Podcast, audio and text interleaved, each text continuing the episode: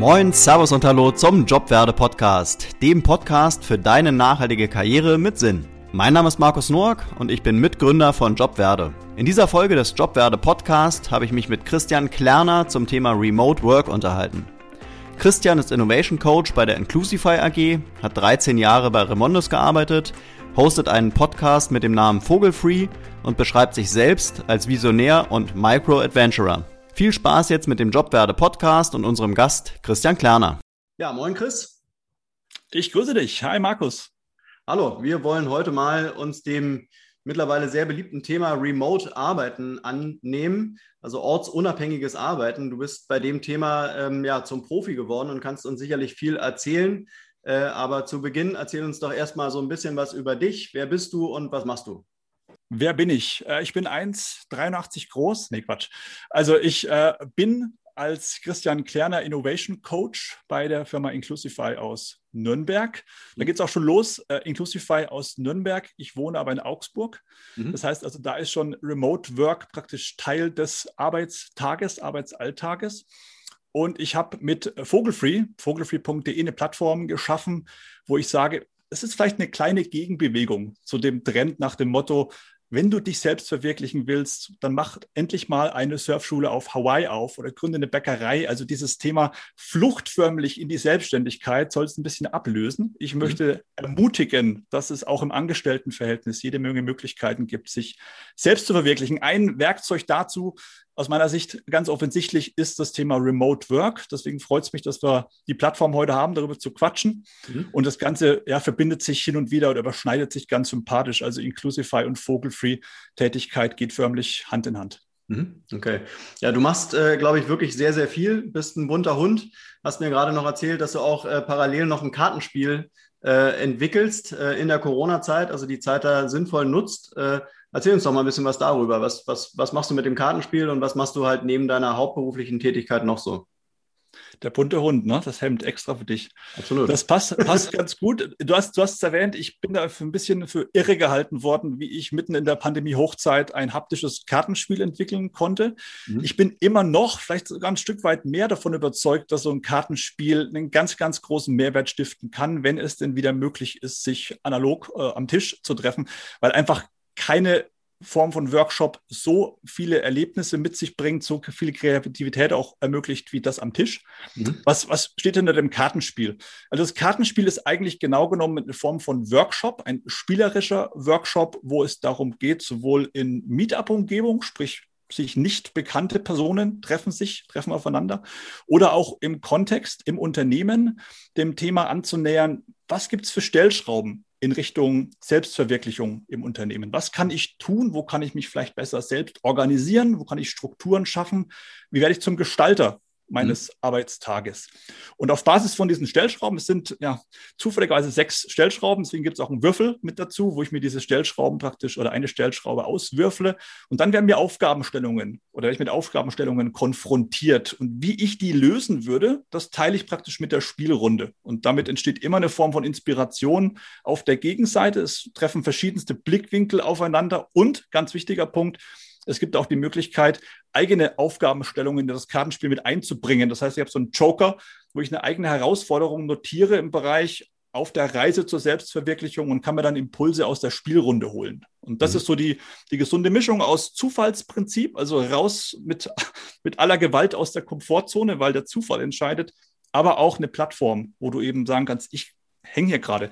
Ganz einfaches Beispiel. Ich habe zwei Smartphones. Also ich nicht mehr, aber ich hatte mal zwei Smartphones, privat und geschäftlich.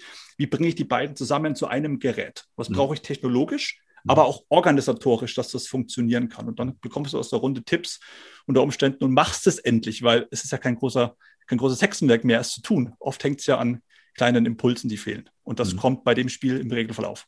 Mhm. Woher kommt bei dir der Optimierungsdrang? Siehst du irgendwo überall Fehler und, und willst, die, willst die lösen? Das ist eine sehr gute Frage, weil das ist ein ganz schmaler Grad von Selbstverwirklichung zu zwanghafter Selbstoptimierung, also auch des nie Zufriedenseins. Ja. Und ich sehe das ganz klar auf dem, auf dem gesunden, auf der gesunden Seite, sage ich mal, nicht alles noch effizienter zu gestalten, sondern schlichtweg so, dass ich mich noch besser entfalten kann. Also, mhm. Also dass ich mich wirklich auch noch mehr als ich präsentieren kann im Unternehmen, weniger noch schneller zu werden, noch höher zu springen, noch schneller zu laufen, sondern eher, äh, genau genommen ist es ein Weg zu mir selbst, mhm. dass ich ich sein kann. Mhm. Ganz einfaches Beispiel. Ich war früher schon vor 15 Jahren knapp freier Moderator neben meiner hauptberuflichen Tätigkeit. Das heißt, mhm. ich bin aus dem Büro gerannt, zum Teil am Abend zu einem Auftrag auf eine Bühne irgendwo. Mein Arbeitgeber hat davon nichts gewusst. Warum? Weil ich es nicht ausgesprochen habe. Ich habe mich nicht getraut, das zu nennen, dass ich dann nebenbei noch was tue. Es könnte falsche Erwartungen wecken oder vielleicht auch zu Irritation führen. Mhm. Und habe dabei zugeschaut, wie mein Arbeitgeber aber Moderatoren eingekauft hat von außen. Mhm. So, warum habe ich es nicht gemacht? Ich habe es gerade begründet, so ein bisschen Angst schlichtweg. Mit Blick heute auf das Thema hätte es nur ein bisschen Mut gebraucht, eine gesunde Argumentation, ein Mehrwert, was so ein Side-Business haben kann. Und ich hätte mich als echtes Ich in der Unternehmung entfalten können, weil ich hätte vielleicht die Bühnenshow selbst moderiert für einen mhm. Arbeitgeber und mhm. nicht einem anderen zugeschaut, wie er es tut. Mhm. Und das sind genau diese Schritte, wo ich sage, es ist keine Selbstoptimierung, das ist ein Mehr-Ich-Werden. Das mhm. ist ein mich entfalten, wie ich bin. Auch das ist übrigens der Aufgabenstellung im Kartenspiel, aber können wir vielleicht mal gemeinsam reinschauen bei Gelegenheit. Mhm. Wobei wahrscheinlich auch die Welt vor 15 Jahren noch gar nicht so weit war, oder? Dass man da so mutig hätte sein können und sagen, zu seinem Chef rennt und sagt, pass mal auf, ich mache hier noch was parallel. Der durchschnittliche Chef vor 15 Jahren hätte wahrscheinlich gesagt, dann mach das mal, aber dann trennen sich hier unsere Wege. Vor, ja, vor 15 Jahren vielleicht schon, aber vor 12 oder vor 10 nicht mehr. Da war es bei mir aber genauso noch. Also okay. von daher, das äh, glaube ich, aber selbst vor 15 Jahren, glaube ich, ist das eine Sache, dass ich stehe zu mir und ich mhm. kann mich, wie ich das äh, links und rechts von meinem Hauptarbeitgeber tue, so gut verkaufen, weil ich dazu stehe, dass es auch einen Mehrwert haben wird. Weil ich mhm. bin davon überzeugt, dass wenn du dich entfalten kannst, du selbst sein kannst, bist du immer noch ein größerer Mehrwert auch für den Arbeitgeber. Mhm. Und ganz ehrlich, wer das nicht versteht, also wer mich nicht so akzeptiert, wie ich bin, mit all den Interessen links und rechts vom Job, mhm. ähm, mhm.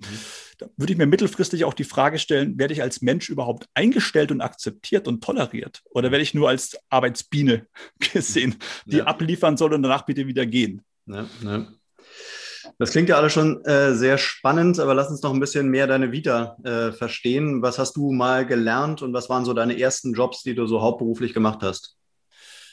Ich habe ähm, in der Realschule den kaufmännischen Zweig belegt und bin danach in den technischen Job. Auch das hat keiner verstanden, heute auch nicht mal ich selbst. Aber mhm. ich bin dann in der Ausbildung zum technischen Zeichner weil ein Praktikum ganz spannend war beim Nachbar, der hat eine, eine Firma gehabt mhm. und habe nach wenigen Wochen gemerkt, dass technischer Zeichner für viele passt, für mich nicht. Mhm. Aber mhm. ich habe doch durchgezogen. Und ich sage, äh, heute es war eine der wichtigsten Entscheidungen, diese. Ausbildung trotzdem zu Ende zu bringen, weil du im Verlaufe einer Ausbildung immer auch merkst, was du gut kannst. Also es gab auch da kaufmännische Anteile, die haben mir getaugt, die habe ich auch danach verfolgt habe eine zweite Ausbildung gemacht zum Kaufmann für Bürokommunikation und bin da im Bereich Logistik unterwegs gewesen, in einem sehr, sehr großen Recyclingunternehmen. Remondes, vielleicht bekannt, gibt es mhm. rot-weiß, steht fast in jedem zweiten Ort irgendwo eine Tonne an der Straße und habe dort vom Disponenten, also Tagesgeschäft, Logistik steuern, dann über Vertrieb auch verschiedene Bereiche kennengelernt. Mhm. Nur eine einzige Sache habe ich nicht kennengelernt. Remote Work. Mhm. Äh, Im Vertrieb war das im Ansatz möglich als Disponent, aber du bist im Prinzip gefesselt an den, an den goldenen Käfig, ans Büro, weil du bist eben der, der morgens aufsperren muss, sonst kommen die Fahrer nicht ins Büro und nicht an die LKWs. Mhm. Und da hat es eigentlich begonnen, so ein bisschen drüber nachzudenken, ist es das wirklich, so sehr du die Firma auch schätzt und die Umgebung, aber ist es das wirklich, dass du dein Privatleben immer so darum baust? Also mhm. der Job gibt vor und du läufst hinterher. Mhm. Und diesen Rahmen gibt der Job vor. Und dass du morgens um 7.30 Uhr, falsch, um 6.30 Uhr der Erste im Büro bist, das ist dann irgendwann normal. Ich wache heute noch um 5 auf, müsste aber mhm. nicht mehr. Aber es ist eben so. Ne? Und dann, da, da hat es begonnen, so ein bisschen zu rattern bei mir. Ist es das auf Dauer? Und was gibt es für Stellschrauben? Dann kommt auch der Begriff her, daran etwas zu ändern. Mhm. Schritt in Vertrieb war schon mal ein guter Ansatz, ist dann auch Recycling-Konzepte entwickelt, war ein bisschen kreativer auch. Trotzdem äh, war ich immer wieder, habe ich gemerkt, an meine Grenzen gestoßen. Also mhm. ich habe gemerkt, ich diese, diese erstmal Konzernstruktur musste natürlich auch mögen. Mhm. War sehr viel von Vorteil, aber natürlich auch mhm. ein Stück weit für mich, zumindest mal in der Konzernstruktur, sehr viel ja, nicht mehr greifbar. Du, ja. du, du, die Unternehmensvision greifst du begrenzt bei 40.000 Mitarbeitern. Also du kennst sie vielleicht, aber mit Leben füllen, ist eine mhm. Herausforderung. Und dann bin ich ins Startup gewechselt. Also mhm. davor bin ich erstmal aus dem Job ausgestiegen, ohne einen Folgejob zu haben. Das hat mein Vater, 40 Jahre Lehrer, Beamter, natürlich erstmal komplett maximal aus den Socken gehauen, wie der Sohn jetzt nichts danach festhaben kann. War dann äh, Interrail-mäßig unterwegs mit der Bahn. Mhm. Ähm, zwei Monate knapp in Summe und äh, bin danach ins Startup gegangen, habe gemerkt, oh, da ist, da ist der Weg viel kürzer. Du kannst noch viel mehr mitgestalten du kannst viel mitgestalten, aber Startup weißt du eben nie, kauf dich Mark Zuckerberg oder mhm. äh, geht's morgen nicht weiter. Ja. Und äh, habe dann die Erfahrung gesammelt, habe dann aber entschieden, ich muss mal raus aus dieser Branche. Ich war dann 13 Jahre in der Recyclingbranche. Ich mhm. muss was Neues sehen. Ich möchte irgendwie auch mal eine neue oder eine andere Form von Unternehmensvision mitgestalten im anderen Bereich. Aber wichtig, es muss für mich sinnstiftend sein. Es muss mhm. irgendwas, äh, ich muss was bewegen können, was nicht nur mir hilft, mich verwirklicht, sondern auch anderen Menschen. Mhm. War bei Recycling de facto auch schon so, aber irgendwo einen anderen Bereich mal kennenlernen. Bin jetzt bei der Inclusify, schließt sich der Kreis, weil wir uns mit Inklusion beschäftigen, aber Inklusion in Form von Unterstützung durch Technologie. Wie kann denn Mixed Reality, große Technologie, denn wirklich einzahlen? Also wirklich den Menschen dienen, helfen als Werkzeug und eben nicht nur als mögliche Science-Fiction-Technologie da irgendwo schön aussehen. Und das mhm. tue ich heute als Innovation Coach. Mhm. Es war eine Reise, die war jetzt vielleicht ein bisschen als Antwort überdimensioniert, aber sie ist auf jeden Fall so gewesen, definitiv. Ja, aber interessant genug, um sie zu erzählen. Ähm, hast du denn wirklich so eine soziale Komponente bei dir? Also war für dich immer klar, du willst irgendwie in, in den sozialen Bereich gehen? Also ich hätte, ich hätte wirklich gern FSJ gemacht, fällt mir gerade so ein. Das mhm. habe ich nie gemacht, das freiwillige soziale Jahr. Ich war auch nicht bei der Bundeswehr. Mhm. Hoffe ich, klagt jetzt niemand an für diese kleine Auszeit, aber ich bin einfach schlichtweg vergessen worden, glaube ich. Mhm. Äh, ich habe sozial insofern gemerkt, dass ich, wie schon gerade so angedeutet, gemerkt habe, meine, mein Job, was ich schaffe, was ich tue, muss ich erstens greifen können, muss irgendwo mhm. sehen können, dass ich was bewirkt habe mhm. und ich möchte irgendwo Menschen damit helfen, möchte irgendwo ja ein Funkeln in den Augen anderer auslösen, nenne ich es mal. Und das ist, wenn du das mit sozial meinst, ist das definitiv für mich auch die Grundlage des, des Arbeitens oder wie ich arbeiten möchte. Mhm. Du hast dich, glaube ich, schon extrem reflektiert, oder? Also da kann man, das kann man so sagen, dass die nicht viele Menschen sich so viel reflektieren, wie du es vielleicht tust reflektiert selbst, ähm, aber auch, muss ich dazu sagen, dankenswerterweise reflektiert worden. Ich mhm. bin, bin wirklich sehr, sehr dankbar für einen sehr, sehr guten Mentor, auch gerade zu meiner Zeit in der Recyclingbranche hat das begonnen, wo mir jemand auch immer wieder die Frage gestellt hat, wie geht es dir heute wirklich? Mhm. Also wie geht es dir heute? Also du kommst ins Büro und du kommst beim Chef ins Büro und da war die Frage nicht irgendwie nach dem Motto, kommt der Auftrag, kommt er nicht im Vertrieb, da war eher, wie geht es dir als Mensch heute? Ja. Und er hat auch gemerkt, dass manchmal mir es als Mensch heute nicht gut ging, wo ich selbst noch gar nicht mir eingestanden habe, dass es mir nicht gut geht. Mhm. Und da beginnt natürlich auch noch das zu wirken. Also du wirst praktisch nicht nur selbst reflektiert durch dich selbst, sondern bestenfalls auch durch eine Person, die dich sehr, sehr gut kennt mhm. und die dir auch mal den Spiegel vorhält. Mhm. Und wenn du so in den Austausch reingehst, das hat auch ein Freundeskreis ausgestrahlt inzwischen, dass du mehr oder weniger unverblümt kommunizierst, dann mhm. hilft es dir ungemein, weil wenn du immer nur dir selbst den Spiegel vorhältst, glaube ich, stößt du an Grenzen. Du brauchst auch immer wieder mal die Außenwahrnehmung. Und da habe ich dankbarerweise ein paar Menschen um mich gehabt und habe sie heute auch noch. Heute sind es vielleicht ein bisschen andere Menschen, weil ich habe auch Arbeitgeber und Co. gewechselt, deswegen auch neue Mentoren zum Glück, mhm. aber die, die sehr gut wissen, mit mir umzugehen. Und mhm. ich glaube, das wäre, wäre vermessen zu sagen, ich bin der einzig alleine selbstreflektierte, sondern ich wurde auch gut oder werde gut selbstreflektiert. Mhm. Oder ich werde fremd reflektiert in dem Fall. Wer war das damals? War das dein Chef, der, der dir da immer Feedback gegeben hat und gefragt hat, wie es dir geht? Mein direkter Vorgesetzter, ähm, mhm. kann ich auch direkt benennen, war zu meinen Zeiten in Ulm, äh. Remondis Ulm. Das ist äh, ein, ein, offenes Geheimnis, weil das übrigens unter vogelfree.de, da gibt es so eine, so eine kleine Reise auch äh, im Bereich der Gründervogel. Mhm. Da erzähle ich praktisch von meiner beruflichen Reise, wo auch dieser besagte Vorgesetzte erwähnt ist und äh, erkläre auch so ein bisschen, warum ich das so wertschätzend fand und so hilfreich fand vor allem. Ich finde auch, dass das Arbeit oder das Arbeitsumfeld sowas durchaus darf, Rechtstrich soll, vielleicht sogar muss mehr sein als nur fachlich Vorgesetzter, bestenfalls auch menschlich Vorgesetzter. Und mhm. das ist für mich dann auch zum Beispiel so ein Element von gelebtem New Work, also weg vom mhm. Buzzword, sondern wirklich zu gelebtem, gelebter neuer Arbeitswelt. Mhm. War das in dem Unternehmen, Remondes hattest du gesagt, ne? War das, ja. äh, war das irgendwie Teil der Unternehmenskultur oder Teil des äh, Employer Brandings, dass die sich gesagt haben, wir müssen irgendwie so ein bisschen mehr für den Mitarbeiter, für die Mitarbeiterin machen? Oder war das eine, von dem eine individuelle Entscheidung, dass er dich einfach gefragt hat, wie geht's dir?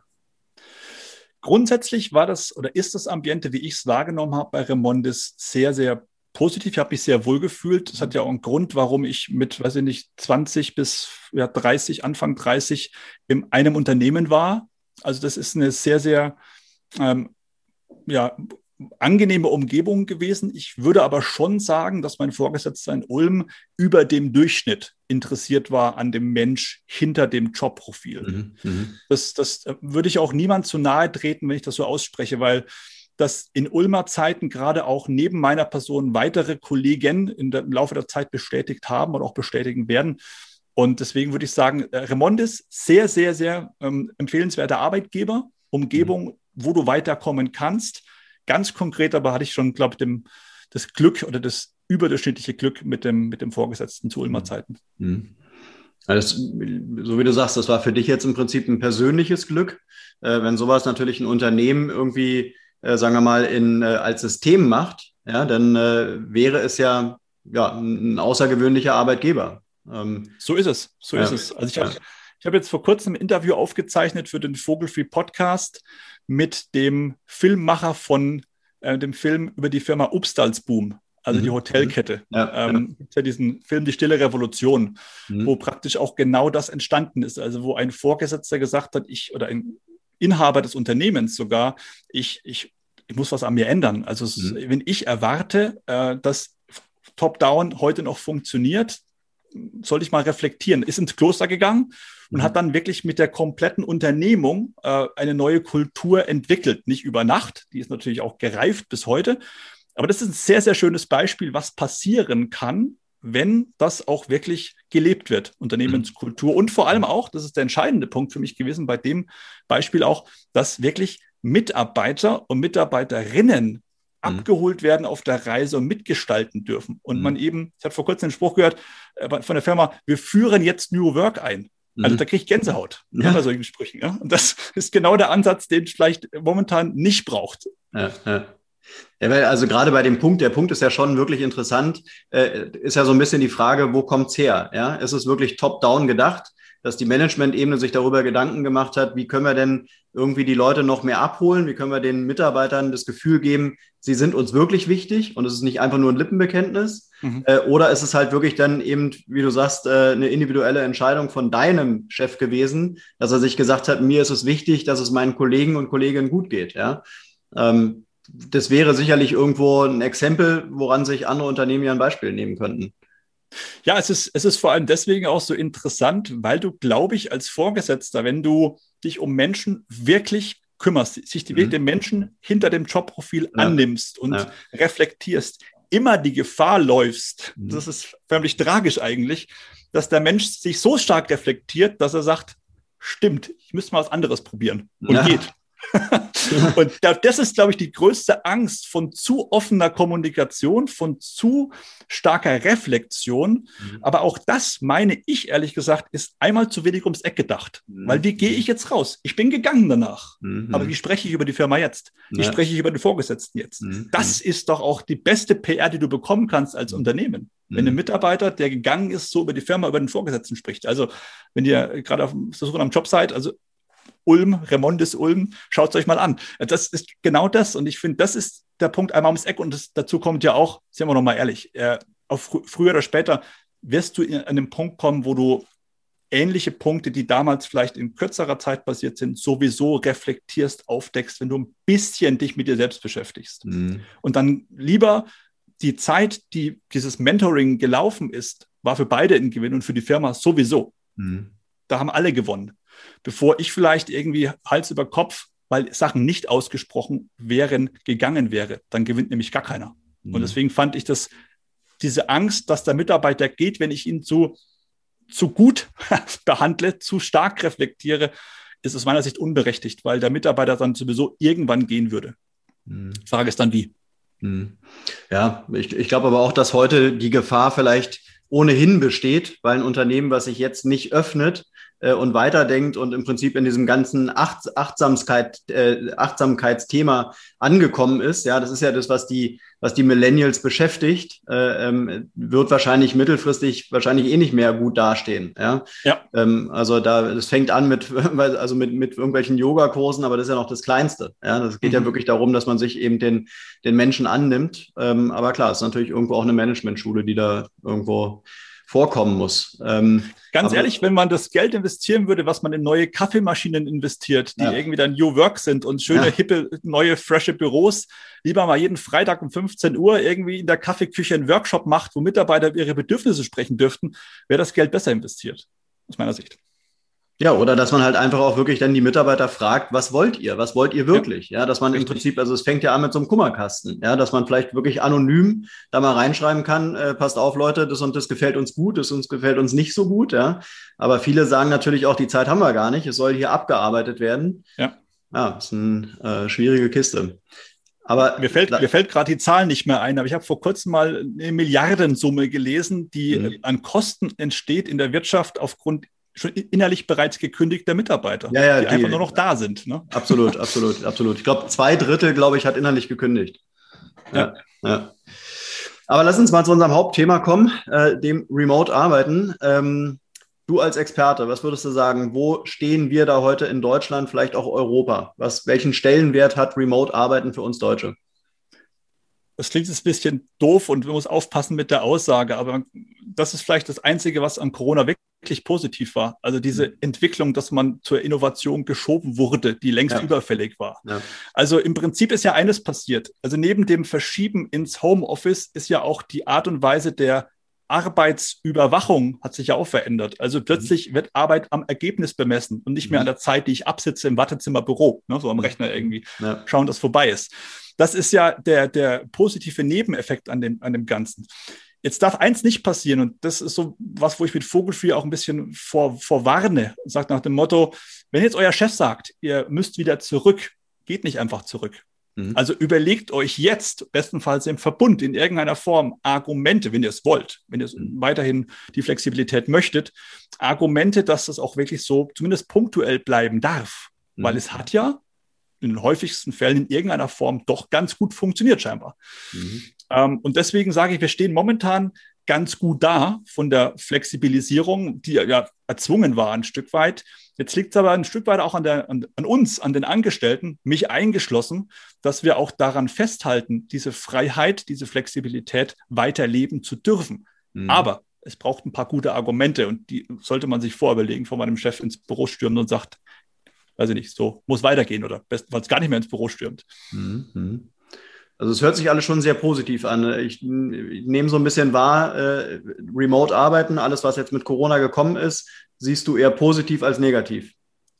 Ich sehe es positiv, wenn man die Begrifflichkeiten auch wirklich sauber nochmal auftrennt, weil ich glaube, dass momentan sehr, sehr viele Menschen, die jetzt ihren Desktop-PC unterm Arm geklemmt haben und mit nach Hause genommen und dann irgendwo im Wohnzimmer neben der Kaffeemaschine wieder aufgebaut haben, äh, glauben, dass sie jetzt Remote-Worker sind. Ja. Äh, sie arbeiten schlichtweg im Homeoffice. Ja. Und es ist eine, eine Sache passiert, die ist auch mit Vorsicht zu genießen. Es ist natürlich versucht worden, und das ist ja menschlich irgendwo, mhm. dass man natürlich die Arbeit aus dem Büro, die Präsenzarbeit eins zu eins Copy-Paste nach Hause verlagert hat. Ja. Also ich habe genauso weitergearbeitet, also ich nicht, aber unter Umständen so einige, wie sie es im Büro getan haben. Und natürlich ja. gibt es dann ganz schöne Kehrseiten des Ganzen. Mhm. Ich komme nicht mehr weg vom Schreibtisch, ich bin völlig überarbeitet, ich mhm. komme nicht aus dem Bett, äh, der Arbeitsweg ist so kurz, ich bewege mich gar nicht mehr.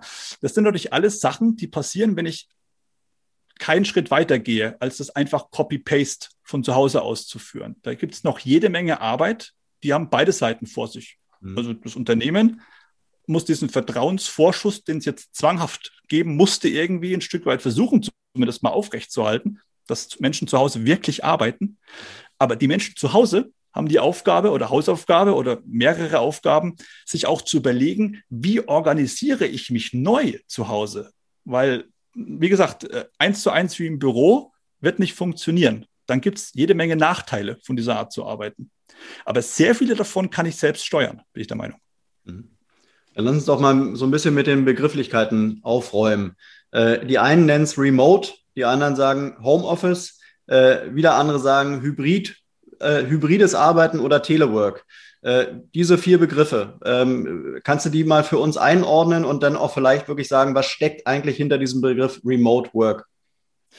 Ich würde mal sagen, wir tun uns einen ganz großen Gefallen. Ich hatte nämlich auch vor kurzem ein, ein Podcast-Interview mit ähm, einer Dame von von Get Remote, die äh, Firmen begleiten praktisch auf dem Weg zur Remote-Work-Kultur. Ja. Und die Theresa hat mir gesagt, es reicht schon, wenn wir zwei Begrifflichkeiten mal kurz trennen. Also Homeoffice heißt schlichtweg, du arbeitest von zu Hause. Das mhm. heißt, du hast die Möglichkeit, dass du vielleicht sogar im, im, im, Büro einen Rechner hast und dass du auch von zu Hause arbeiten kannst. Mhm. Du gehst nach Hause und arbeitest von zu Hause am Laptop vielleicht, vielleicht weiter und kannst auf Daten zugreifen oder ähnliches. Remote Work ist ja, geht ja noch eins weiter, dass du praktisch nicht nur von zu Hause arbeiten kannst, sondern in der Theorie von überall, ortsunabhängig und bestenfalls auch ein Stück weit zeitlich unabhängig. Mhm. Also losgelöst praktisch.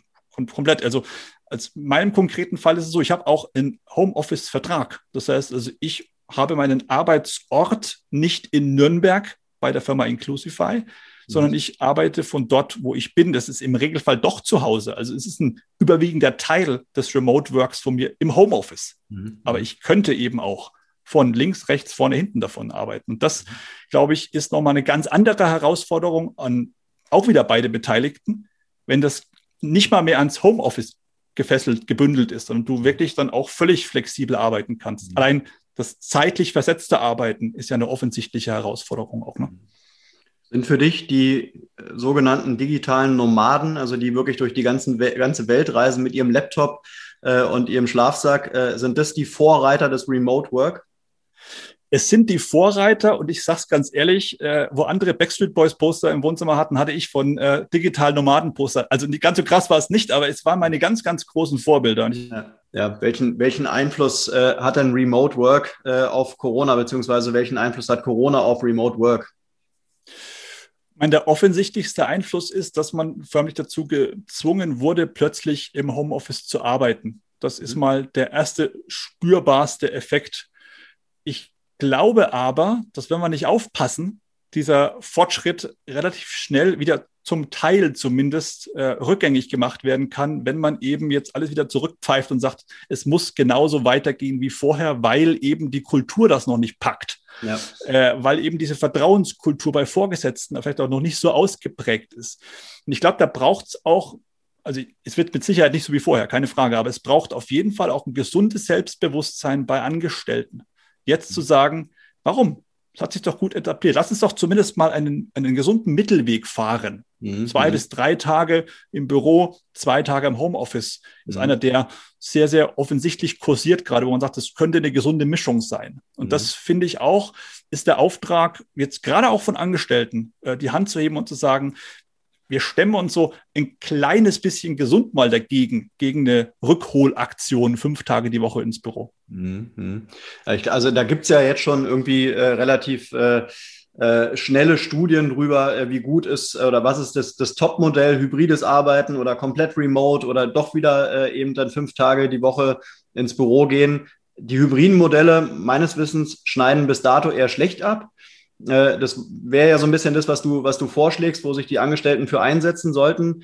Ähm, ist natürlich auch ein extrem schweres Thema, dass jetzt irgendwie die Mitarbeiter wirklich gegen die, äh, gegen die Arbeitgeber vorgehen und sagen, äh, wir wollen jetzt zu Hause bleiben. Ja? Also es ist ja im Prinzip der, die klassische Situation, die Medaille hat zwei Seiten. Ähm, als Arbeit, aus Arbeitgebersicht, die, die Rolle kenne ich gut, hast du natürlich immer das Problem, ähm, dass du auf der einen Seite willst, dass sich das Unternehmen gut weiterentwickelt. Auf der anderen Seite willst du natürlich auch, dass es deinen Mitarbeitern gut geht und die motiviert sind. Ja. ja. wenn jetzt natürlich jetzt die Mitarbeiter irgendwie sagen, okay, zu Hause ist alles besser äh, und ich will nicht mehr ins Büro, sind die Arbeitgeber natürlich vor eine riesen Herausforderung gestellt. Also ähm, ich denke mal, an der Stelle ist wirklich äh, der, der Austausch, äh, der ist absolut notwendig ist natürlich, solange es Corona gibt, fast unmöglich, weil wie sollen die Leute, also wie sollen die Mitarbeiter mit den, mit den, mit den Chefs äh, kommunizieren? Geht momentan eigentlich nur äh, über Zoom und Co. Ähm, ja, wird sich wahrscheinlich verzögern, oder? Auf jeden Fall, aber ich glaube, es ist die gesunde, die gesunde Strafe für die ewig Gestrigen jetzt. Ja. Unternehmen zumindest mal. Also ganz ehrlich, wer ein bisschen äh, gesagt hat, ich möchte mich zumindest mal moderner aufstellen und diese mhm. neue Arbeitswelt wirklich annehmen, mhm. der hat ja schon vor Corona mal drüber nachgedacht, ob man nicht dieses, diese Option am, auf Homeoffice zumindest mal in den Raum stellt. Weil ich glaube, dass ich könnte, wenn ich wollte, mal von zu Hause arbeiten oder von woanders, das schon extrem viel macht im Kopf, im Kopf von mir als Angestellter, Angestellte im Tagesgeschäft. Mhm. Fünf Tage die Woche von zu Hause arbeiten, würde ich unterschreiben, ist auch nicht gesund und ist mit Sicherheit nicht der heilige Gral. Ja. Aber fünf Tage zurück ins Büro und das alles zurückzudrehen, die Uhr wieder zurückzustellen vor Corona, ist auch nicht die beste Wahl. Ich glaube, es braucht diese Mischung und es braucht diese Option. Und wenn es nur zwei Tage die Woche, wenn es nur ein Tag am Anfang, mhm. dass ich als, als Mitarbeiter für mich, als Mitarbeiterin entscheiden kann, ich hätte zumindest mal die Wahl, dass ich nicht fünf Tage die Woche mein Leben um diese Arbeitswelt, um diesen Arbeitstag herum bauen muss. Sondern ich sage, mhm. der Handwerker kommt, ich bin aber mal zu Hause. Das muss drin sein. Wer das nicht tut, wird ein richtiges Problem kriegen als Arbeitgeber, bin ich überzeugt. Mhm. Ist natürlich leichter gesagt als getan. Ne? Du musst irgendwo schon noch als, unter, als Arbeitgeber ja gucken können, was machen deine äh, Leute. Ja, an irgendetwas muss es gemessen werden. Ja, also sei es nun Produktivität oder was auch immer. Ja, ähm, und ähm, äh, im Prinzip die, die äh, zu sagen, ähm, wir, wir modeln jetzt mal alles um und, äh, und das Büro bleibt trotzdem in, in seiner Größe bestehen, ja, würde ja auch bedeuten, dass die Fixkosten im Prinzip weiterhin äh, auf dem gleichen Niveau bleiben, obwohl es die Belegschaft gar nicht mehr nutzt. Ja, also auch da müssen ja die Unternehmen gucken, was machen sie? Fahren sie jetzt im Prinzip die ja. Quadratmeter runter? Ja, wenn dann alle irgendwie am, am Freitag kommen wollen, dann ist gar nicht mehr genug Platz für, für 100 Prozent der Belegschaft. Also es sind ja Riesenthemen, die da auf dem Tisch liegen, oder?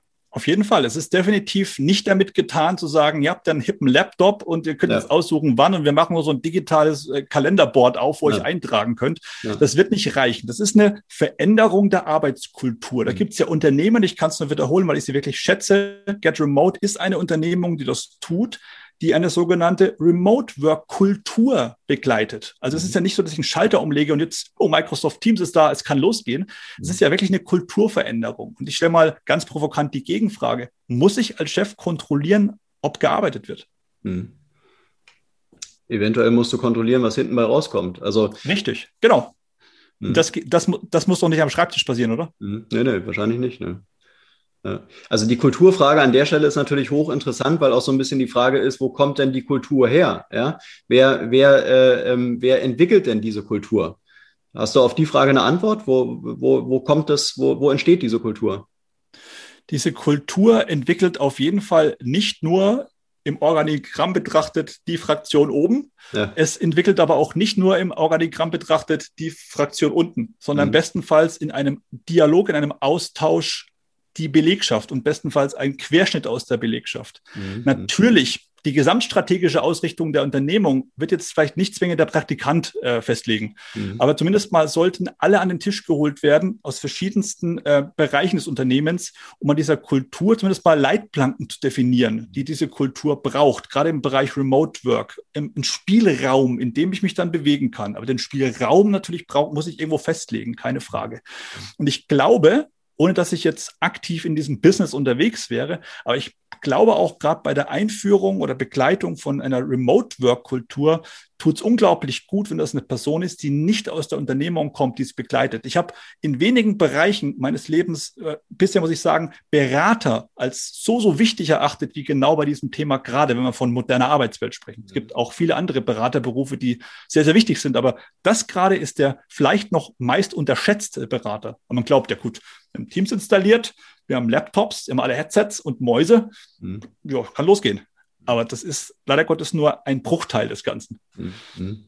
Meinst du, dass, dass die äh, Remote-Kultur so ein bisschen äh, vielleicht auch aus dem Valley kommt? Weil da, da, daher kennt man es ja, wenn man sich so Büros von, von Facebook, Google äh, und Co. anguckt, dann, dann ist es ja so eine Art Remote-Kultur. Die Leute kommen aus allen Nationen, ja, äh, flezen sich da irgendwo hin äh, und wenn sie keinen Bock mehr haben, dann gehen sie eben nach Hause oder gehen halt ans Meer und nehmen ihren Laptop mit und arbeiten trotzdem. Äh, oder ist es vielleicht doch eher eine Kultur, die vielleicht auch so aus dem aus dem ganzen, äh, aus der Globalisierung heraus entstanden ist, weil natürlich auch die äh, ähm, im Prinzip, ähm, ja, Migration spielt ja sicherlich auch eine große Rolle. Ja, die Leute leben auf einmal ganz woanders als äh, von wo sie herkommen äh, und müssen sich da neu einrichten, äh, nehmen ihr Wissen aber mit äh, und ihre Kenntnisse und äh, sind auf einmal in einer neuen Situation. Also wahrscheinlich ist es so, ein, so, eine, so eine Mischung aus beiden, oder?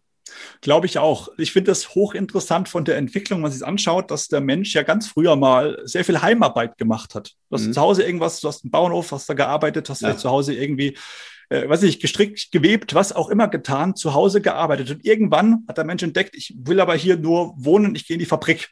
Mhm. Und jetzt plötzlich will der Mensch aus der Fabrik wieder zurück nach ja. Hause, wo er eigentlich herkommt. Also die Entwicklung ist schon irgendwie ziemlich skurril, wenn man es genau nimmt. Ja. Aber ich glaube, das ist eine Mischung aus diesen Faktoren, die du gerade genannt hast. Ich glaube, dass diese, das Thema der Beweglichkeit, dass du generell nicht mehr oder sehr selten an dem Ort, wo du aufgewachsen bist, dein Leben lang wohnen wirst. Du wirst dich sehr häufig verändern, örtlich, wenn es nur 20, 30, 40 Kilometer weg ist vom Geburtsort. Mein Vater hat genau zwei Kilometer geschafft vom mhm. Geburtsort zum Ort, wo er jetzt lebt. Mhm. Andere Generation. Äh, während meine Generation, unsere Generation, die halbe Welt gesehen hat vorher, ja. bevor sie ja. dann irgendwann entschieden hat, ich ziehe doch wieder nach Hause. Aber unterm Strich, äh, glaube ich, diese, diese Veränderung auch der Beweglichkeit spielt da massiv mit rein, dass du eben sagst, ich bin, das war eine Aussage von einem guten Freund von mir, ich bin nicht mehr bereit, ein sechstes Mal umzuziehen für den Job. Ich mhm. weiß jetzt, wo ich wohnen möchte und der werde ich wohnen. Und der mhm. Job wird zu mir kommen. Mhm. Diese Erwartungshaltung habe ich.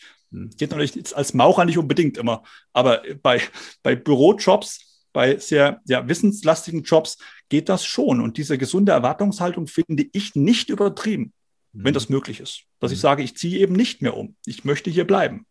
Mhm.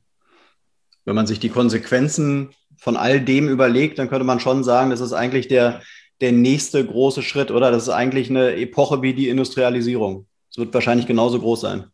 Würde, würde ich auch so sagen. Und das ist, äh, dann passt dann doch wieder irgendwo dieses Thema New Work, Modern ja. Work. Das hat, glaube ich, schon nochmal einen unglaublichen Schwung gerade bekommen. Aber ich darf, muss eben aufpassen, der Schein könnte trügen, dass man glaubt, gerade weil man die Menschen nach Hause geschickt hat, hat man jetzt hier die Kultur verändert. Mhm. Ich glaube, das ist noch ein ganz, ganz weiter Weg. Und das ist auch ein Punkt, wo ich dir vollkommen recht gebe. Es geht nicht so einfach und es, äh, man darf als Angestellter auch nicht vergessen, was für ein Unternehmer dahinter steht mhm. an Veränderung. Es braucht auch ein bisschen Geduld. Mhm. Aber äh, dem Pfeifen, der Schiedsrichterpfeife des Geschäftsführers zu folgen und direkt wie ein, wie ein Dackel wieder ins Büro zurückzurennen, ist vielleicht auch nicht der, ein, der beste Weg. Mhm. Man darf ein bisschen, glaube ich, mit, mitreden gerade und eben auch mal ganz provokant die Frage stellen, was hast du gerade vermisst, mhm. lieber Chef? Die Arbeit hat doch wohl funktioniert. Ergebnis habe ich gebracht. Ist auch nicht in jedem Berufsbild so einfach zu messen, so ein Ergebnis. Aber es gibt mit Sicherheit mehr Berufsbilder als den Vertrieb, weil der Vertrieb durfte schon vor 15 Jahren zu Hause arbeiten. Mhm. Da hat keiner gefragt. Warum? Weil er geliefert hat, weil man Zahlen messen konnte. Welche Länder sind denn deiner Meinung nach äh, echte Positivbeispiele und was machen die gut und vielleicht sogar auch besser als wir jetzt hier in Deutschland, was das Thema Remote anbelangt? Das ist eine gute Frage, weil ich glaube, dass Länder, die häufig so als, als Vorbilder im Bereich Remote Work zum Beispiel gesehen werden, gar nicht Länder sind, die es selbst so treiben, sondern eher eine Oase geworden sind für Menschen, die da hinkommen und von dort aus remote arbeiten. Ne? Wenn von, von Bali, oder? Genau, richtig. Ja. Du denkst dir so, Bali ist, also der Begriff Hotspot ist gefährlich, aber ist ein Hotspot für, ja für, für Remote Worker, das ist mhm. ja, da wird, ist ja der Himmel auf Erden. Ja, weil vermeintlich viele Menschen dort in dieser schönen Umgebung gerne arbeiten. Ich mhm. weiß aber nicht, ob Bali jetzt mhm. zwingend die Erfinder des äh, Remote Works waren. Ich könnte jetzt kein Land rausziehen, wo ich sage, das ist eine, eine Vorbildnation für, für Remote Work, aber ich glaube schon, ehrlich gesagt, dass gerade du hast es vorhin erwähnt, auch äh, Startup-Szene in Amerika, in Staaten allgemein, dort schon, schon recht gut aufgestellt ist und auch wohl ein Vorreiter mit war, mhm. flexibler zu arbeiten und vor allem auch dahinter flexibler zu denken irgendwo über die Arbeit. Mhm. Aber meinst du denn nicht auch, dass vielleicht auch äh, manche Menschen von diesem ganzen, äh, von dieser Entwicklung auch überfordert sind? Weil, ähm, sagen wir mal, dieser Typus Mensch, der jetzt irgendwie sagt, ich äh, schnapp mir mein, äh, mein Surfbrett und äh, flieg nach Bali und mein äh, Laptop nehme ich gleich noch mit und arbeite von da aus, ähm, das ist ja nicht jedermanns Sache. Ähm, Auf jeden Fall. Hm? Auf jeden Fall. Also mhm. ich, ich glaube, dass man dafür ein Stück weit, ein ganz kleines Stück weit gemacht sein muss vom mhm. Wesen, mhm. einen offensichtlichen Teil aber auch an sich arbeiten kann, sich besser selbst zu organisieren. Mhm. Und äh, ein paar Prozent hinten raus, da möchte ich gar nicht abstreiten, auch als Vogelfree Gründervogel oder Vogel für Jünger, dass doch auch der Arbeitgeber einen gewissen Anteil daran hat, wie, wie das möglich ist oder wie mhm. gut sich es auch umsetzen lässt. Mhm. Aber ich habe da eine, eine spannende Geschichte erlebt von einem Agenturgründer, der auf Hawaii lebt. Und der hat mir erzählt, Chris, ich habe eine Firma gegründet und da war unser oberstes Credo Selbstorganisation, Remote Work für unsere Angestellten. Mhm. Haben sich Menschen beworben. Hawaii ist ja auch nicht der schlimmste Ort zum Arbeiten, vielleicht mhm. jetzt so für Surfer. Und dann sind sie gekommen und haben da sich ausgetobt und nach ein paar Tagen, Monaten haben die ersten gesagt, Chef, ich bin, ich bin überfordert mit der vielen Freiheit. Bitte, gib mir Struktur. Ja. Die sind gegangen. Naja, klar. Die sind wieder gegangen, weil sie gemerkt haben, dass also ich brauche irgendwo einen, mhm. roten Faden. Mhm. Den, den muss mir jemand geben, sonst, sonst wird es alles zu komplex. Mhm. Und da habe ich dann für mich endgültig auch verstanden, es ist nicht jedermanns Sache. Mhm. Und auch da, glaube ich, ist es die gesunde Mischung aus Struktur und aus bewusst auch mal Ungeplantheit, wo ich dann eben sagen kann, ich kann spontan sein. Mhm. Und ich glaube, dass Selbstorganisation ist eine Riesenherausforderung, aber man muss sich eben der Sache auch mal stellen und sich mhm. trauen, auch anzusprechen, wenn man irgendwo vielleicht überfordert scheint mit der Situation. Mhm. Weil gerade das äh, Thema Homeoffice kann ich natürlich recht entspannt betrachten, weil ich keine zwei Kinder habe gerade kein Neugeborenes oder ein zweijähriges Kind oder Homeschooling machen darf zu Hause. Ja, ja. Deswegen auch das sind andere Grundvoraussetzungen. Und da kann ich natürlich jetzt entspannt beurteilen, weil wir im Zwei-Personen-Haushalt, äh, meine Freundin und ich, da recht entspannt über dem Thema stehen, weil wir nur uns selbst haben. Mhm. Und wenn es da andere Abhängigkeiten gibt, dann ist es auch eine andere Herausforderung. Aber auch das, meine ich, ist eine Sache des sich Annehmens und eben Rahmenbedingungen für sich selbst zu bauen. Und das mhm. ist eine Form von Selbstorganisation. Mhm aus der Erfahrung heraus, äh, sowohl im privaten Umfeld als auch im beruflichen Umfeld, würde ich sagen, die meisten Menschen brauchen Struktur, also eine gewisse Form von Struktur. Die wenigsten Menschen sind typische Unternehmertypen. Äh, von daher, und wir lernen ja auch in der Schule Struktur. Ja? Jede, jede Schule hat irgendwo eine Organisation, hat eine Struktur und das ist, glaube ich, auch gut, damit wir durchs Leben kommen. Ähm, wenn die jetzt nicht mehr gegeben ist, dann äh, entstehen ja neue Probleme. Ähm, aber vielleicht äh, kannst du uns auch mal sagen, äh, welche Vorteile hat denn Remote-Arbeiten? Also fallen dir da konkret Vorteile ein, die sich jetzt äh, auch durch die Corona-Pandemie jetzt schon ergeben?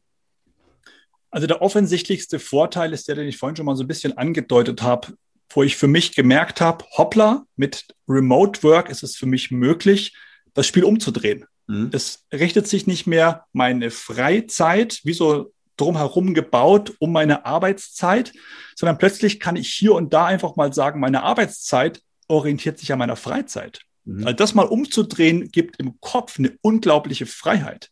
Mhm. Ähm, ein zweiter Punkt ist das Thema Kombination auch von Urlaub und Arbeit. Ich weiß, es ist nicht damit gemeint, dass ich jetzt während des Urlaubs auch noch arbeite, sondern schlichtweg auch aus dem Urlaubsort unter Umständen mal noch einen Tag, zwei Tage länger dort bleiben kann, weil ich eben von dort auch arbeiten könnte. Mhm. Und ein ganz anderer Punkt, den ich äh, noch für sehr unterschätzt halte, ist es auch mal umzudrehen, zu sagen, ich bin wegen dem Geschäftstermin in Barcelona, ähm, aber ein, zwei Tage länger würde ich gerne noch bleiben. Also bleibe ich doch direkt da und arbeite vielleicht von dort weiter unter Umständen nach dem Geschäftstermin. Ich muss nicht mehr zurück ins Büro nach. Berlin, Hamburg, Kassel, Köln oder wo auch immer hin. Also auch das zu, verbinden zu können. Das ist für mich der offensichtlichste Vorteil, dass das Ganze weitaus fließender wird nicht mehr diese harte Trennung. Es gibt dieses Streben nach Work und Life, nach Arbeit und der Freiheit danach irgendwo oder der Lebenszeit, der echten Lebenszeit, sondern ich nenne es immer Life-Life-Balance, also ein Stück weit die Arbeitszeit ähnlich der Lebenszeit zu gewichten und vor allem auch das Ganze gar nicht mehr zu trennen, sondern möglichst fließend zu betrachten. Mhm. Das ist natürlich nur möglich, wenn ich das auch räumlich verschmelzen kann und nicht mehr für die Arbeit an einen Ort gehen muss, der nur für die Arbeit bestimmt ist. Mhm. Welche Nachteile hat Remote-Arbeiten? Also ich würde lügen, wenn ich sagen würde, mir fällt es immer leicht, am Abend nicht noch mal ganz kurz in die Mails zu schauen. Mhm. Äh, also das, die Herausforderung hast du halt oder hatte ich früher nie. Ich mhm. bin aus dem Büro gegangen, habe das zugesperrt, bin nach ja. Hause und dann war das Thema ja. erstmal durch bis morgen ja. früh. Also die Selbstdisziplin ist auf eine ganz andere Art und Weise gefordert, keine Frage. ähm, das Thema, ich bin immer erreichbar, mhm. hat man, glaube ich, selbst in der Hand. Also ich kann ja aktiv entscheiden, ob ich ein Telefongespräch noch abhebe oder nicht um 20.25 Uhr vom Vorstand. Mhm. Ne, das ist ja meine freie Entscheidung. Mhm. Und auch da eine Sache der Kommunikation.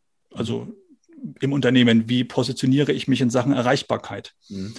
Ähm, das sind mal, also das ist mal der, der offensichtlichste Nachteil oder die Kehrseite von dem Verschmelzen, dass man eben sehr, sehr stark darauf achten muss, dass man es nicht übertreibt, weil man ja förmlich immer noch mal kurz könnte.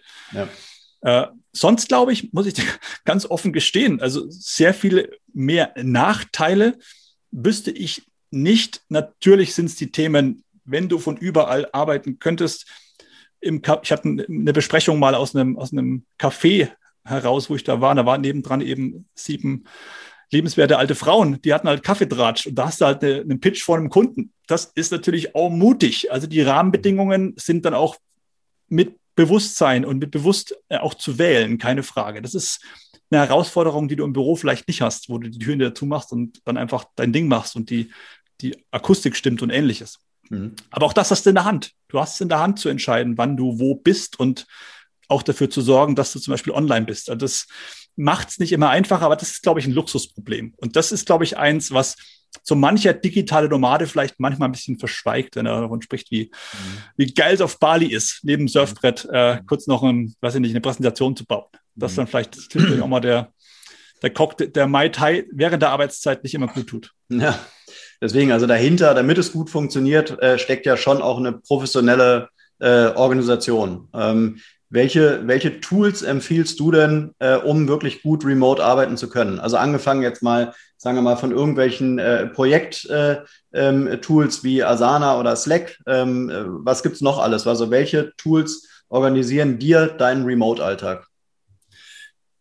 Es, sind, es ist eine Kombination, glaube ich, aus, aus Tools, aus Programmen, aber auch an Organisationen. Ich würde es mal so bezeichnen, für mich ist, das habe ich mal vor kurzem schon mal erwähnt, ähm, für mich ist es in Microsoft Teams, und nicht wegen Microsoft Teams, weil ich jetzt hier Microsoft-Vertriebler wäre, ja. sondern für mich ist in Microsoft Teams zu gehen am Morgens wie ins Büro gehen. Mhm. Für mich mhm. ist diese Umgebung eine Form von Büro. Da gehe ich morgens rein und dann komme ich da an. Da habe ich erstmal alles an einem, an einem Fleck.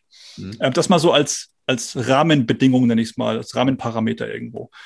Wo ich seit Jahren schon sehr gerne mitarbeite, und das ist erstaunlicherweise gar nicht so extrem bekannt, ähm, Trello, und du wirst es kennen, aber äh, mir fällt immer wieder auf, dass es dann doch noch für Erstaunen sorgt. So eine Form von Kanban-Board, wo du schlichtweg einfach mit, mit Kärtchen und verschiedenen äh, ja, Stati arbeiten kannst und dich sehr schön auch mit zwei, drei, vier, fünf, sechs Leuten im Projekt organisieren kannst. Mhm. Ähm, davon abgeleitet, nenne ich es mal, fürs Tagesgeschäft, dann doch wieder auch Microsoft To Do, was ja mal früher Wunderlist war, mhm. als Tool für die kleinen To-Dos nebenbei.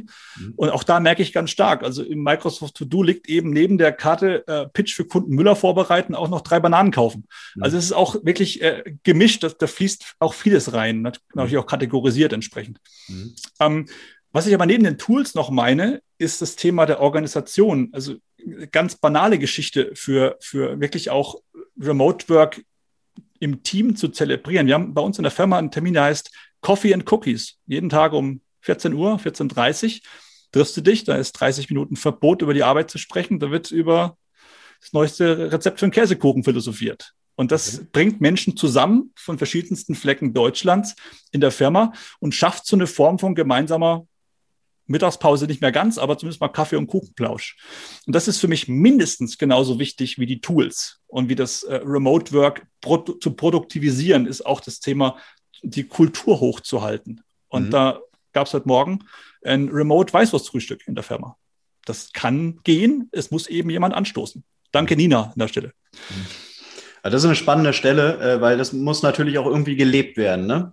Also das hört sich erstmal irgendwie ähm, ja, sehr theoretisch an, äh, viele werden da auch skeptisch sein. Die sagen sich, was soll ich jetzt äh, irgendwie, äh, ich kann nicht auf, äh, kann nicht irgendwie ad hoc äh, jetzt über mein, über mein Innenleben, über mein Privatleben quatschen. Äh, ich bin gar nicht, eben bin ich noch in irgendeinem To-Do drin und jetzt ja. auf einmal habe ich eine halbe Stunde, um jetzt mal persönlich zu werden. Das ist ja was anderes, wenn du irgendwie in deiner Kaffeeküche stehst und dich damit mit dem Lieblingskollegen unterhältst, als wenn da jetzt alle dabei sind. Also Hast du, machst du wirklich die Erfahrung, dass sowas, äh, ähm, ja, sowas wirklich einen, einen Mehrwert darstellt?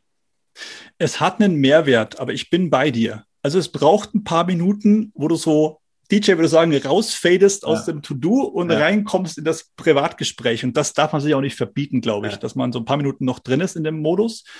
Aber dann braucht es wirklich so eine Form von Erinnerung, auch in der Runde mal. Leute, Coffee and Cookies. So, mhm. Kommt zurück zum mhm. Käsekuchen-Thema. Mhm. Und das, diese Disziplin klingt erstmal banal, aber die, die braucht es dann trotzdem auch irgendwo, um diesen Raum nicht zu verschenken. Mhm. Wenn du diesen Raum, den du dir nimmst für Kultur, für einfach mal übers Leben reden, druckbefreit, nicht über Deadline und Projekt, auch noch füllst mit Arbeitsthemen, dann, dann ist das Sinn irgendwo dahin, würde ich mal sagen. Ne? Mhm. Und was wir jetzt auch merken gerade ist, es braucht eine Abwechslung von verschieden gearteten Terminen. Wir hatten einen Spieleabend remote, den möchte ich ja auch nicht jede Woche machen. Ich muss jetzt nicht jede Woche am Montagabend Scribble spielen mit Kollegen. Das muss nicht sein. Mhm. Aber dann gibt es mal ein Weißwurstfrühstück remote. Es gibt irgendeine Form von Austausch. Wir hatten eine Weihnachtsfeier, gut, die hatten bestimmt viele remote gerade. Aber so eine Abwechslung in den Terminen, glaube ich auch. Und das gemeinsame Online-Erleben. Wenn du Escape Rooms kennst, gehst du mhm. normalerweise analog irgendwo in den Raum und löst Rätsel, um wieder rauszukommen. Mhm. Das gibt es aber auch online.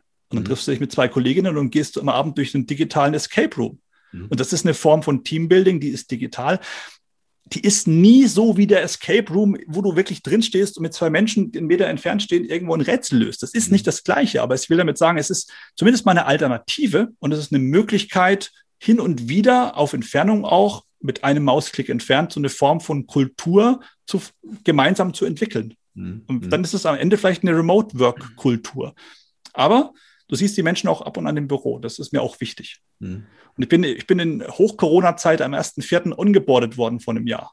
Mhm. Das, ich bin remote ongeboardet worden und habe eine Kollegin nach einem halben Jahr zum ersten Mal am Bahngleis getroffen, beim ersten Workshop. Mhm. Klingt doof, aber ich dachte, wir kennen uns schon. Es hat irgendwie hat sich gut angefühlt, dass du ja. dich nur remote kennengelernt hast. Ja. Ich glaube aber auch durch Coffee and Cookies zum Beispiel. Mhm. mhm. Und Coffee and Cookies macht ihr wirklich täglich? Genau, es gibt den Termin täglich. Du kannst theoretisch täglich reingehen. Es gibt auch mal Phasen, das ist äh, auch kein Geheimnis, wo der Termin mal mehr oder weniger ruht, wo den keiner wahrnimmt, wo das einfach mhm. blank ist. Es gibt aber auch Tage, wo du dich mit mehreren Menschen dort triffst. Und ich mhm. glaube, auch das ist ganz entscheidend. Fühle dich frei, dem Termin beizuwohnen oder auch nicht. Also mhm. das, solche Sachen sollten auch nicht erzwungen werden. Du hast es ja vorhin erwähnt. Du bist gerade im Modus, bist gerade im Tunnel, im Projekt.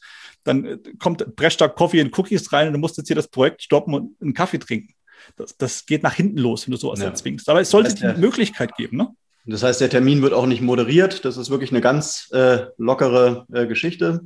Ja. Ähm, und äh, und gibt es irgendwie eine, eine Personenbegrenzung? Es gibt keine Personenbegrenzung, wobei ich dazu sagen muss, wir sind jetzt aktuell 16 Beschäftigte.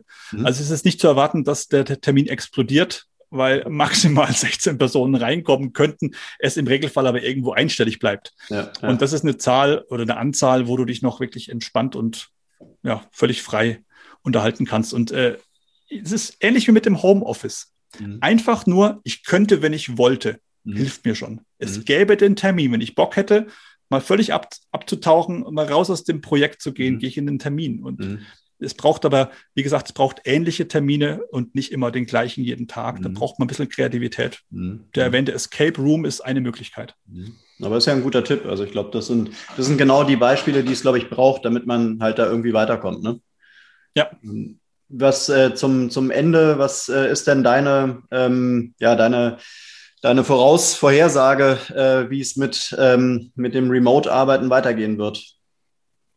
Es wird, es wird eine gesunde Anzahl Unternehmen geben, wo es auch gut ist, dass es zurückgeht in das klassische Präsenzarbeiten, wo vielleicht auch ganze Unternehmen zurückgehen mhm. ins Präsenzarbeiten. Mhm. Das, wenn, wenn sich da keiner, keiner wehrt, ist auch gut so. Und es wird Unternehmen geben, die wirklich das Momentum genutzt haben, die mhm. gesagt haben, ich nutze jetzt die Chance, eine sogenannte Remote Work Kultur ja, mehr oder weniger zu entwickeln, zu starten zumindest mal mhm. mhm. und die auch das Momentum nutzen und sagen, wir stellen das Mitarbeitern vielleicht unter Umständen frei, mit zwei, mit drei Tagen die Woche das variabel zu wählen. Und ich glaube, dass Zweiteres ähm, oder dass es für Zweiteres zumindest mal seit langer Zeit keinen so guten Zeitpunkt gab wie jetzt. Ich mhm. glaube, dass äh, aber eine Sache passieren wird, und das da schließt sich der Kreis, glaube ich, auch zu, zu eurer Plattform oder Plattformen, dass der Anspruch folgender Generationen an Arbeitgeber ein anderer sein wird. Spätestens mhm. ähm, jetzt offengelegt auch. Und deswegen wird es nicht lange gut gehen, sich komplett davor zu verschließen. Und ich glaube deswegen auch, dass sich jede Unternehmung auf kurz oder lang in diese Richtung bewegen wird, zumindest mal ein Hybrid oder eine Auswahl äh, aus einem Modell zu entwickeln. Ich glaube, manche brauchen einfach länger. Das muss man den Firmen aber auch zugestehen. Ist ja mhm. völlig legitim. Mhm. Möchtest du äh, zum Ende hin noch auf irgendwelche Informationen, Seiten, Websites, Bücher äh, hinweisen, wo man sich mal da so ein bisschen in die Thematik reinlesen kann? Ich würde mal ganz dreist einladen auf, auf vogelfree.de. Das ist die Plattform, von der wir gesprochen haben, wo auch ein ähm, Podcast auf die Beine gestellt wurde von mir. Einfach mal einladen, reinzuhören. Das sind einige Folgen mit dabei. Mhm als Überschrift äh, vom, vom Arbeithinnehmer zum Gestalter. Das war die Podcast-Staffel. Jetzt gehen wir Richtung Selbstverwirklichung im Unternehmen mit vielen Folgen auch in diese Richtung. Selbstorganisation, gerade auch im, im Remote-Kontext. Und was, äh, wenn es jetzt ein Unternehmen gibt, das sagt, Mensch, dieses oder ein Geschäftsführer gerade zuschaut, zuhört, das Thema ist eins, was bei uns brennt. Dieses Get Remote-Thema äh, ist ein Kulturthema, dem wir uns annehmen wollen. Ähm, da muss ich echt sagen, Get Remote ist die Begrifflichkeit, ist die Unternehmung. Natürlich würde ich mir wünschen und ich verspüre auch, dass es in diese Richtung geht, dass immer mehr Stellenanzeigen auch schon ganz transparent offenlegen, was wirklich möglich ist dass man eben nicht nur mit dem Homeoffice oder der Option des Homeoffice werbt, sondern sie wirklich auch dann umsetzt und auch erleben lässt. Aber auch da bitte ich oder würde es mich freuen, wenn ihr den Mut aufbringt, da draußen auch in Bewerbungsgesprächen schon mal ganz provokant abzuklopfen, ob das eine Floskel ist oder ob das gelebte Kultur ist. Und wenn nicht, ob ihr die Kultur mitgestalten könnt. Ist ja auch eine mhm. Möglichkeit. Mhm. Da bringst du mich noch auf einen spannenden Punkt. Äh, bist du der Meinung, dass sich vielleicht auch bei den Stellenanzeigen äh, was ändern muss im Punkto äh, Remote? Also müssen Stellenanzeigen zukünftig auch das Thema oder den Punkt beinhalten und sollten auch die Bewerber und Bewerberinnen im Vorstellungsgespräch das Thema auf jeden Fall ansprechen und diskutieren? Ja, also ich finde, finde beides wichtig beim Ersteren finde ich fast noch wichtiger, als es zu erwähnen, es wirklich mhm. auch nur dann zu erwähnen, wenn es auch gelebt ist. Gelebt und wenn ja. nicht nur das Ganze im Arbeitsvertrag steht, aber dann du dich für jeden Tag erklären musst, wo du zwei Stunden eher nach Hause gehst. Ja. Also es sollte dann auch wirklich auch das keine Floskel bleiben, wie so manche, die so in Stellenanzeigen sich über Jahrzehnte etabliert hat, mhm. irgendwo. Und äh, was Bewerber betrifft, Bewerberinnen, bin ich völlig bei dir zu sagen, es sollte Teil eines Vorstellungsgesprächs sein, wo sich ja beide Parteien einander vorstellen. Ja. Also auch der Arbeitgeber stellt sich genau genommen den Bewerber vor. Ja. Oder Bewerberin. Und da finde ich schon, eine, würde, würde ich mir wünschen, dass eine gesunde Portion Mut mit dabei ist, auch da, wie gesagt, mal, mal abzuklopfen, was dahinter steckt und ob es denn wirklich den Mehrwert bietet, den es verspricht in der Stellenanzeige. Weil es ist nun mal aus meiner Überzeugung heraus, es ist ein unglaublich wertvolles Werkzeug oder ein Teil des Stellenprofils, wenn diese ortsunabhängige Arbeit möglich ist. Und ich glaube, es war ähm, nie so einfach, Stellen zu finden, äh, in der Vielfalt auch, die es anbieten wird. Mhm. Ja, Chris, wunderbar. Ich danke dir auf jeden Fall für deine Tipps, für deine Zeit. Deine, deine äh, Tipps äh, werde ich auf jeden Fall in die Show Notes reinpacken. Wer dich kontaktieren will, glaube ich, ist kein Problem. Du, dich findet man im Internet und kann so auch, glaube ich, Kontakt easy zu dir aufnehmen. Ähm, ich wünsche dir mit Vogelfree auf jeden Fall alles Gute und, und viel Erfolg. Und äh, ja, hoffe, dass wir uns dann auch bald mal wieder im realen Leben sehen werden. So ist es. Danke dir, Markus, ja. und vielen Dank fürs Zuschauen, Zuhören und hoffentlich bis bald, wo auch immer. Macht's gut. Perfekt. Danke dir. Bis dahin. Ciao. thank you